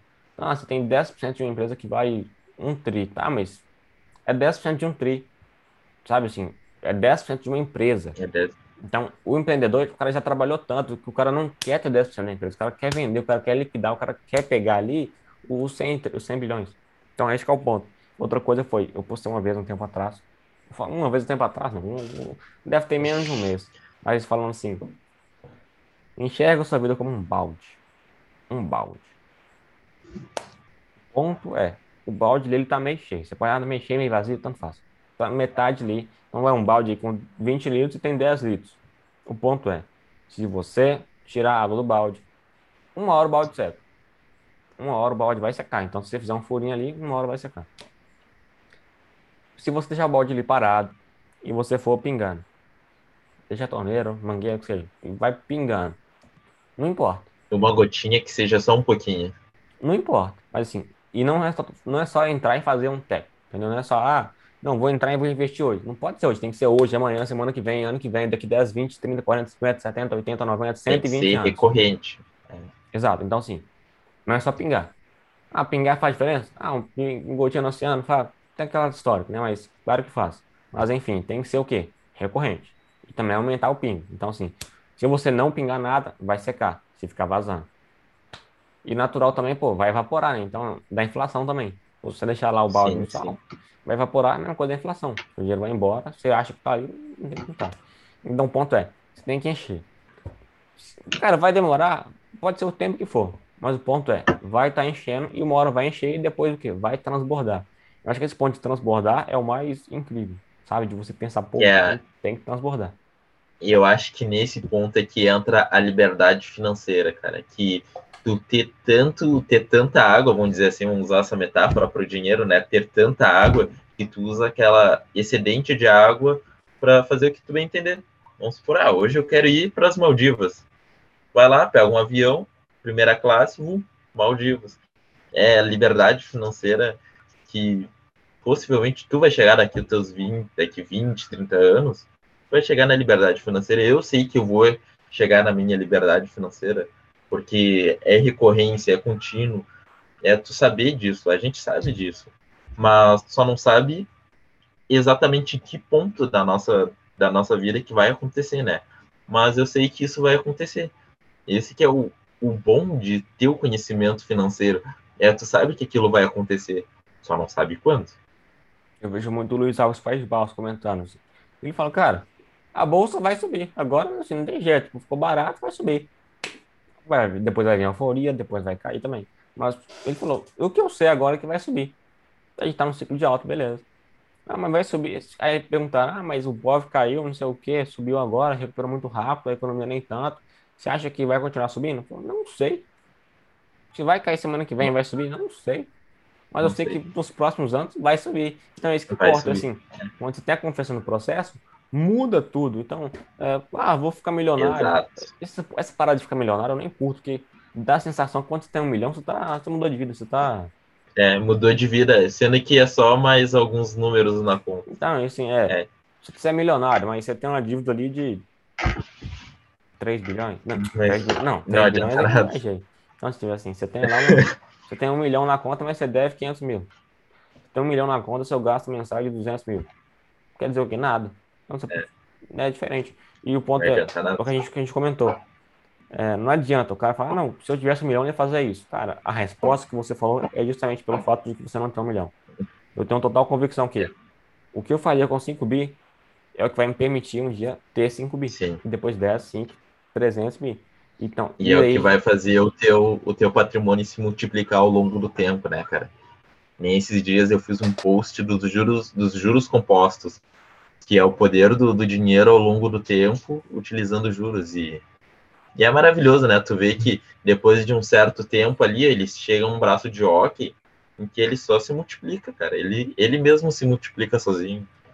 Assim, Isso não contabilizando os se for investir em empresas, claro, né? Isso sem contabilizar os juros, os dividendos, os juros sobre capital próprio. Isso só contabilizando a valorização. Então imagina tu reinvestindo. Claro, claro. Eu tava fazendo umas continhas aqui. Acho que é. Nem vou mostrar, que eu não mostro que geralmente perde foco, fica meio ruim. Mas vamos lá. Sim. Tem a regra do 72, né? Então, se você tiver 12% de rentabilidade, você pega 72. Não. É. Isso. 72 dividido por 12 vai dar 6. Então, a cada seis anos, você vai dobrar seu capital, com uma taxa média de 12% ao ano. Então, se você pegar qualquer índice aí e fala assim, pô, o Ibov, ou então o SP500 vai dar aproximadamente isso. Então, quando eu fui pegar, por exemplo, o Ibov, tinha dado 12,5, E o S&P tinha dado, acho que 13, um pouco, um pouquinho. Depende também da janela histórica. Quando você vai aumentando o prazo, diminuindo, vai alterando. Mas vamos considerar aqui 12%. A cada seis anos, você vai dobrar o capital. Então, pre presta atenção. Quem está vendo aí, presta atenção, pelo amor de Deus. Vamos lá. Passou seis anos, você multiplicou por 2. Passou 12, multiplicou por 4. Passou 18 por 8. 24 por 16. Passou 30 anos por 32 vezes. Pô, por 32 vezes já tá bacana. Você colocou um milhão, tirou 32, né? Vamos lá. Sim. Passou 36 anos, 64. Agora que a mágica começa a acontecer. Passou 42, 128. Passou 48, 256. Passou 54, 512. E passou 60, 1024. Ou seja... É a magia.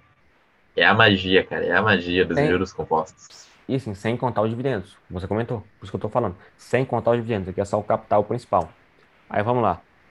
Cara, após 60 anos, você vai multiplicar por 1024. Com uma taxa de 12% ao ano. Ó, retorno nominal. É, Mas... é isso. isso é isso que é, é maravilhoso, cara. É tu saber que tu tem o teu dinheiro e tu tem a convicção que isso vai acontecer, tu só não sabe quando. Tu não tem como tu estimar totalmente, porque isso varia do quanto tu vai aportar, o quanto vai. Como a bolsa é variável, tu não sabe quanto vai ir durante. Mas isso é a tua estimativa. É, eu botei uma estimativa bem baixa de, de 6% ao ano ali para alguns investimentos, investindo 300 por mês, mais ou menos em 35, 36 anos, cara. Tá milionário. Vamos supor, é. Quem é que gasta 300 por mês? Ah, é um fumante. Foi o cálculo que eu fiz do fumante, cara. Eu fiz, se o fumante parasse de fumar, investisse o dinheiro dele de fumar, eu até pensei já em fazer algum, alguma carteira, só a carteira do fumante, cara. Que seria só para isso mesmo. Que em 35 anos estaria milionário, cara. Aí tu vê mais ou menos isso. É há uma taxa de 6% ao ano sem contabilizar os, os dividendos e os juros sobre capital próprio. E aí tu vê, né, o poder dos juros compostos que, que ele pode ocorrer no nosso patrimônio. Porque, é, é maravilhoso, importa, cara, é maravilhoso. O que importa é também a rentabilidade real. Eu pesquisei e o S&P de 1.900 até 2.000, se não me engano, ele deu, ixi, agora exatamente não, acho que é 10 alguma coisa, quase 11 ao ano, e tinha dado 6,77 retorno real. Então eles falam, pô, se eu pegar tipo 6% de retorno real, totalmente possível. E assim, pensa se você ter um milhão, não ser um milhão, um milhão, mas ser um milhão com poder de compra de um milhão. Então seria aí muito mais que de fato um milhão. Por isso que eu também não curto um Sim. milhão, porque vou repetindo muito um milhão, mas. Porque o teu poder de compra ele pode, pode cair com o tempo. Porque um milhão antes, o que, você fazia com um milhão antes? Um milhão, pô, você fazia a festa. Hoje com um milhão, Hoje com um milhão tu vai o quê? Compra um imóvel, compra um imóvel de luxo, praticamente. Mais ou menos isso. E depois não consegue manter. Mas, é, assim, vamos lá. é bem nesse fato, é bem nesse fato aí. Vamos voltar aqui, cara. Esse caderno para mim aqui foi fantástico. Vamos lá. Qual que é, assim, o segredo? Você Em 60 anos multiplicou por 1024 vezes. Qual que é aqui, o segredo?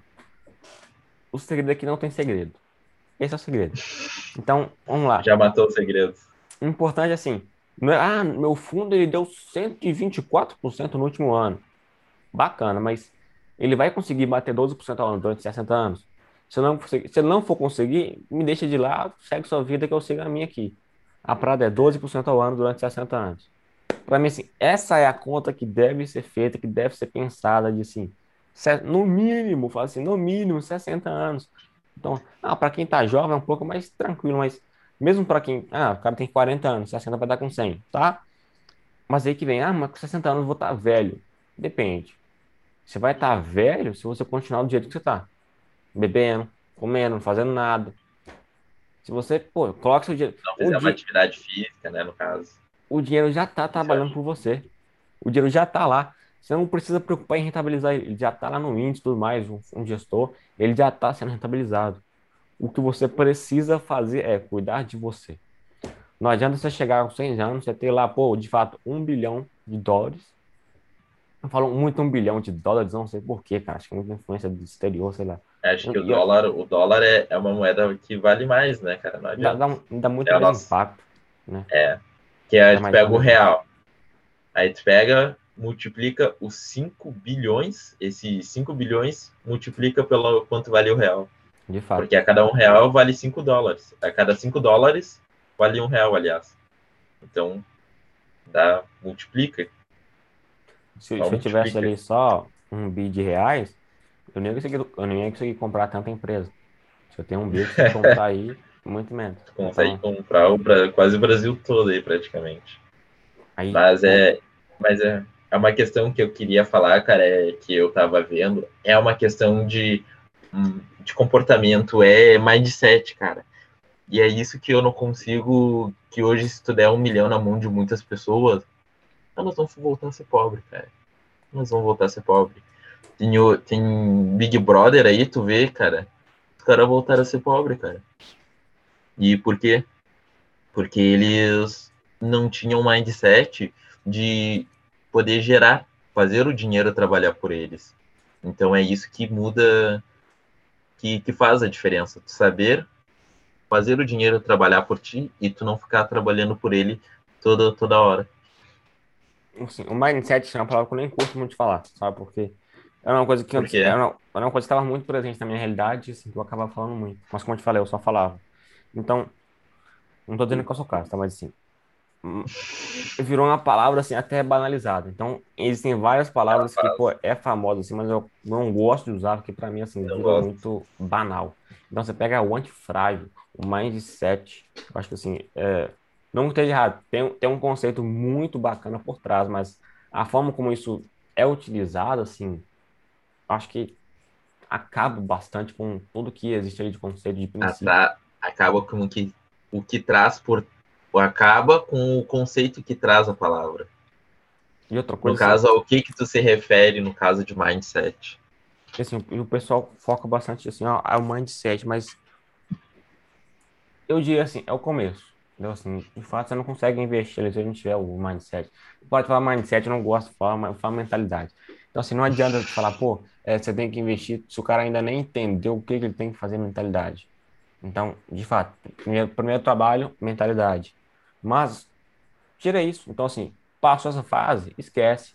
Agora é prática. Então, você já entendeu o que você tem que fazer, agora você tem que fazer. Então, é o que aconteceu comigo. Eu tinha, assim, o mindset, mas eu não tinha, assim, a, a execução, entendeu? A fazeção, assim.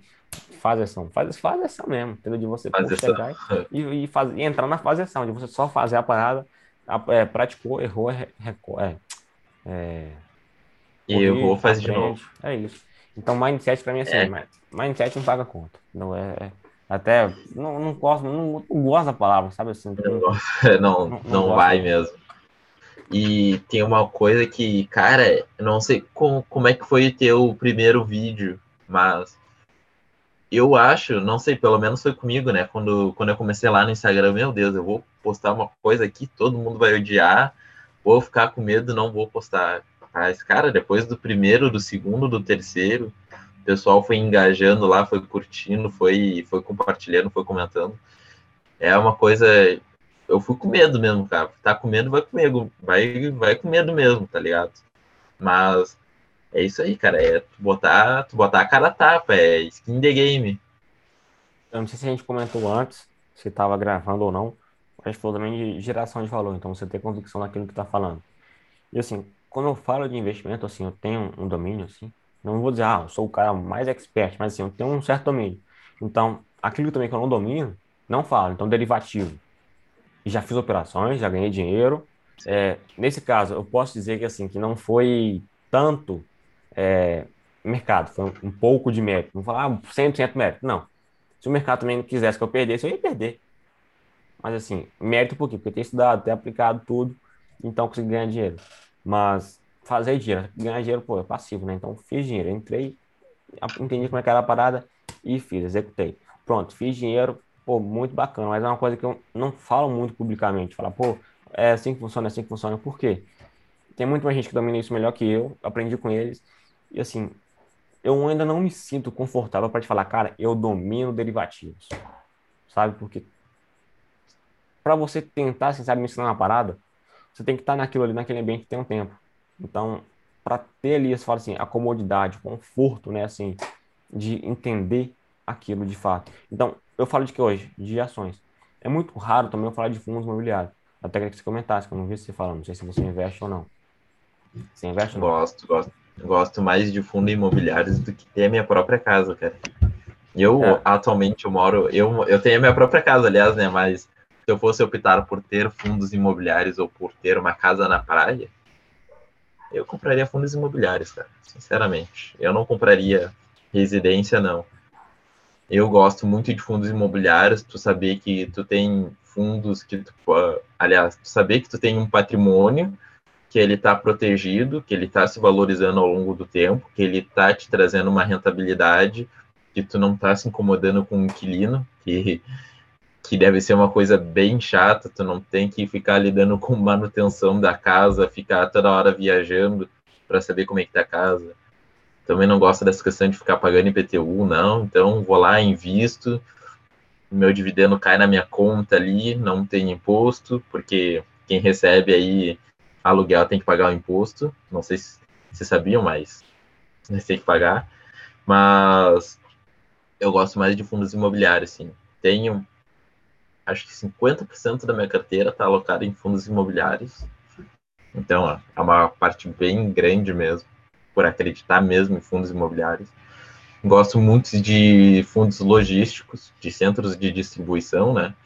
De empresas grandes como Magazine Luiza, centro de distribuição de via varejo. E não sei, tu gosta de shoppings? Do... Eu, pessoalmente, não gosto de shoppings. Tu gosta dessa parte de shoppings? Nesse momento, eu acabei gostando pelo desconto, é. né? Mas, pelo desconto. Mas já larguei muita parte do que eu tinha, então eu tinha ali até acho que novembro, porque novembro também teve uma euforia, acho que foi novembro, é. tem uma euforia grande lá, ah, vacina, vacina, vacina, vacina. O pessoal é. tava lá em cima lá. É, eu, eu fui um que comprei eu não comprei fundo fundo de shopping, mas eu comprei, não é indicação de compra, pessoal. Eu comprei aqui, mas foi por o KNRI, não sei se já ouviu falar. Já ele é um dos maiores fundos, um dos maiores fundos imobiliários. Eu comprei ele por ele está diversificado em muitos locais do Brasil, tem um capital bem grande já e e ele ser um, em vários locais é o que faz é a diversificação que faz eu investir nele. E é o que traz e também porque tem um dividend yield bem grande até, considerado um pouquinho fora do padrão. O, e é por isso que eu gosto deles. O dividend yield eu não gosto de analisar, sabe? Eu acho que ele traz uma perspectiva um pouco ilusória. Nos fundos imobiliários, eu acho que tem um porém. Capa. Não, nos fundos imobiliários, eu acho que tem o. Acho que até faz, faz sentido, mas nas ações não faz então. tanto. Então, ele é mais, mais ilusório, sim. Até porque. Exatamente. Então, é, é, acho que você pegou a ideia, vou só explicar aqui, porque o pessoal não, não pode, pode não entender. Mas basicamente assim, uma, uma empresa, né? Ela pode ter várias formas ali de ter feito um lucro extraordinário e distribuir aquele lucro. Então, por exemplo, até, o, até um próprio fundo imobiliário, ele pode às vezes vender um patrimônio, vender um imóvel que ele tem e distribuir. Mas é raro e quando acontecer, você vai provavelmente ficar sabendo. Mas uma empresa, ela pode acontecer disso também, mas você vai ver ali, você vai pensar, pô, que extraordinário, tá pagando 20% ao ano, então, mano, se eu comprar aqui em quatro anos, né, considerando a inflação e tudo mais, mas se eu comprar aqui em quatro anos, eu já recebo o valor nominal do que eu paguei. Então, o cara pensou que vantajoso, mas o que ele não entende é que esses 25% foram não recorrentes e que não vai acontecer dessa forma. Então, no fundo imobiliário é diferente, porque ele tem um, um fluxo de caixa. Ele já tem uma recorrência já, e tu, tem, tu já tem mais controle, já bah, vai vir tanto em tanto em tanto tempo. Mas já numa empresa, não sei se tu pode editar aí depois, mas vou comentar sobre a ação de Oi, que tu viu que ela teve um lucro, cara. lucro de 19 milhões aí. Não, e eu, eu acho que. E, cara, foi um. Aquilo ali foi lucro não recorrente, na certa, cara, na certa. Eles venderam algum ativo ali, ganharam dinheiro e, e colocaram lá no, na DRE deles lá. E eu fiquei, cara, quando eu fui olhar, mano, nossa, os caras da Oi estão pegando vi, pesado. Eu vi só a notícia que tinha Pô, que a, que a Oi tinha reinvestido lucro. Agora, não, Mas, tipo assim, eu nem acompanho muito. Então, assim, eles têm alguns casos que eu nem acabo acompanhando. Eu gosto de de fundos imobiliários. Eu curti bastante, até hoje, assim, acho bacana, mas não é aquela coisa assim que eu aloco meu capital. Então, assim, como que eu vou comentar a minha, para depois você comenta a sua, assim. Como que hoje eu distribuo Sim. meu portfólio? Reserva de emergência e ações. Não uso índice, não uso é, fundos imobiliários, não uso no exterior. Hoje é 100% Brasil e fora a reserva Brasileira. Então, pô, se der alguma coisa ruim, deixa a ação lá, pega a reserva. Deixa, se a inflação a subir muito aqui, tu, tu, meio que vai se dar mal, então. Ah, ah não sei. Não. É, mas, é, mas digo assim, é, nesse período, né? então, por exemplo, daqui 6, 5 anos, vai ser diferente a alocação. Então, a parte, então, sim, a inflação também não vai vir aqui para subir do nada, explodir. Aí vai chegar aí alguns indícios e quando chegar também a gente vai conseguir perceber um pouco. Claro que o mercado vai antecipar. Então, ah, o mercado está precificando já que vai ter uma inflação. Tá, pode ser. Então, o aí. próprio mercado já precifica isso, né? Então, pode com ser que eu também a sofrer com isso, Sim. mas estou consciente e segue. Então, comenta de fato do seu caso. Como que você busca Sim. alocar o capital?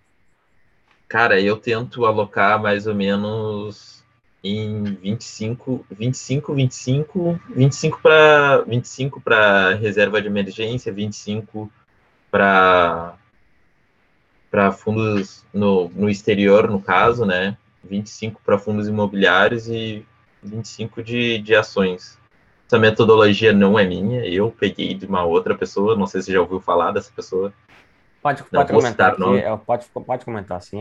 É. Pode, posso comentar? Eu peguei essa metodologia lá do, do Tiago Nigro, né? Eu gostei bastante dessa, dessa filosofia gostei, eu estudei sobre ela, né, que é uma filosofia chamada Arca, né, lá. E aí eu decidi adotar ela para mim.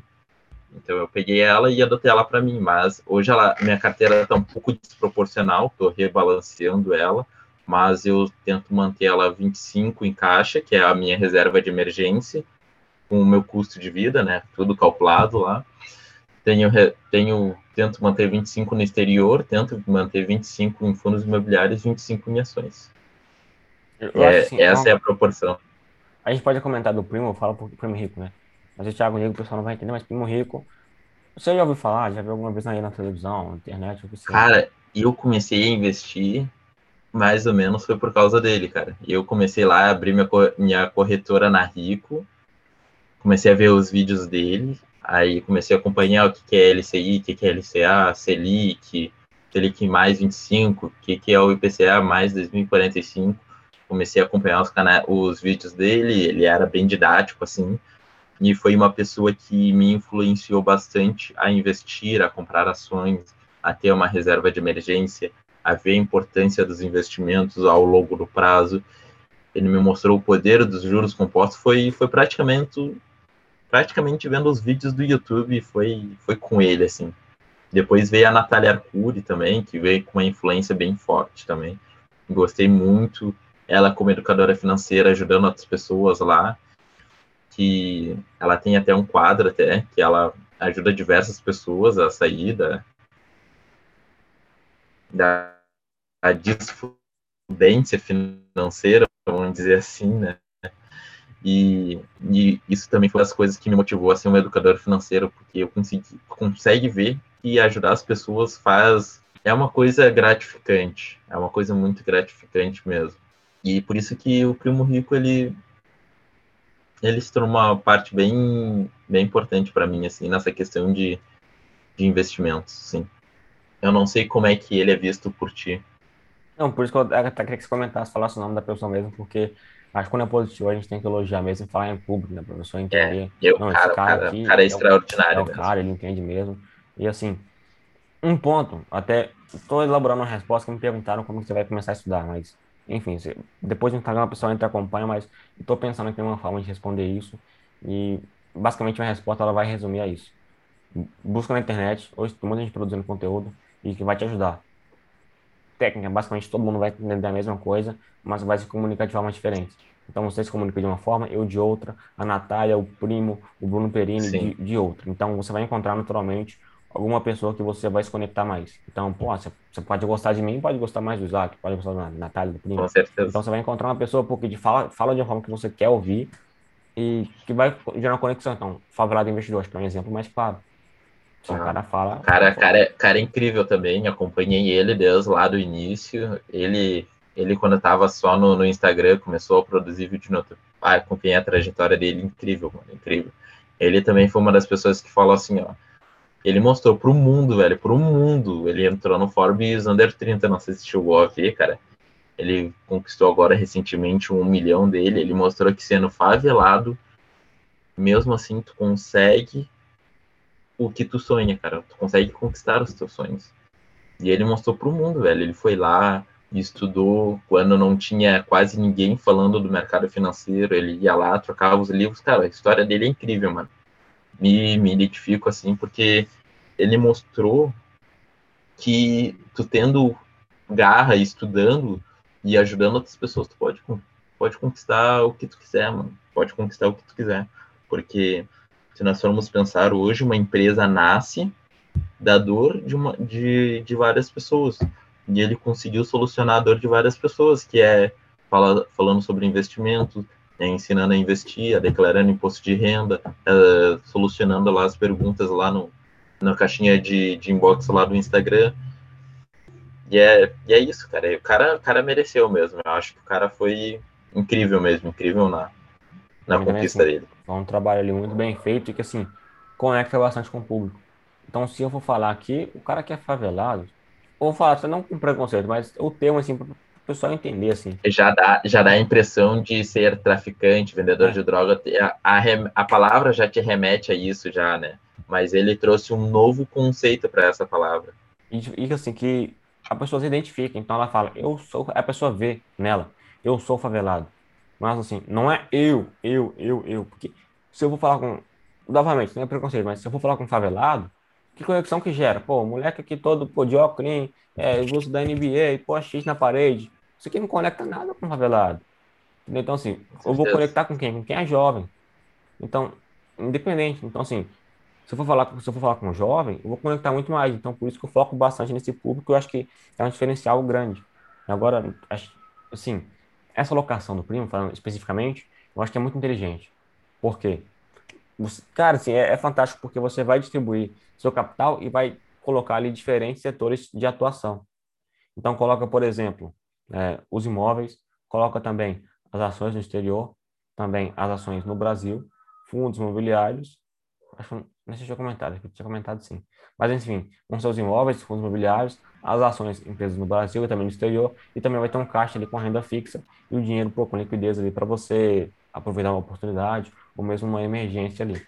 Então, por isso que eu acho que essa alocação do primo, ela é muito bem distribuída e assim, se você não, não quer assim, pô, colocar o dinheiro na mão de um gestor, você pode seguir isso que eu acredito que não vai ter muita dificuldade, vai tomar pouco tempo e vai te ajudar bastante. Então, por exemplo, hum, renda fixa. Agora, eu não entendo muito de renda fixa nem das outras partes, minha parte é mais em ações, sim, mas... Renda fixa eu também não manjo, é uma, é uma parte assim que eu deixo, eu terceirizo, sabe? Não quer ver sobre renda fixa, cara, tenha lá o canal da Natália Arcuri, tem o canal do Favelar Investidor, tem, mas renda fixa não é meu forte, cara. Eu, a gente sabe que tem que ter lá uma parte alocada em renda fixa para proteger nosso capital, para ter uma reserva de emergência, mas é uma coisa que eu não vou focar, cara. É uma coisa que eu não pretendo focar tanto no meu canal quanto na minha vida. Foco em investimento, multiplicar, triplicar aí, que nem tu falou ao longo do tempo, para daqui a uns 20, 30 anos a gente tá milionário aí e conseguir ter uma vida melhor e ajudar mais pessoas.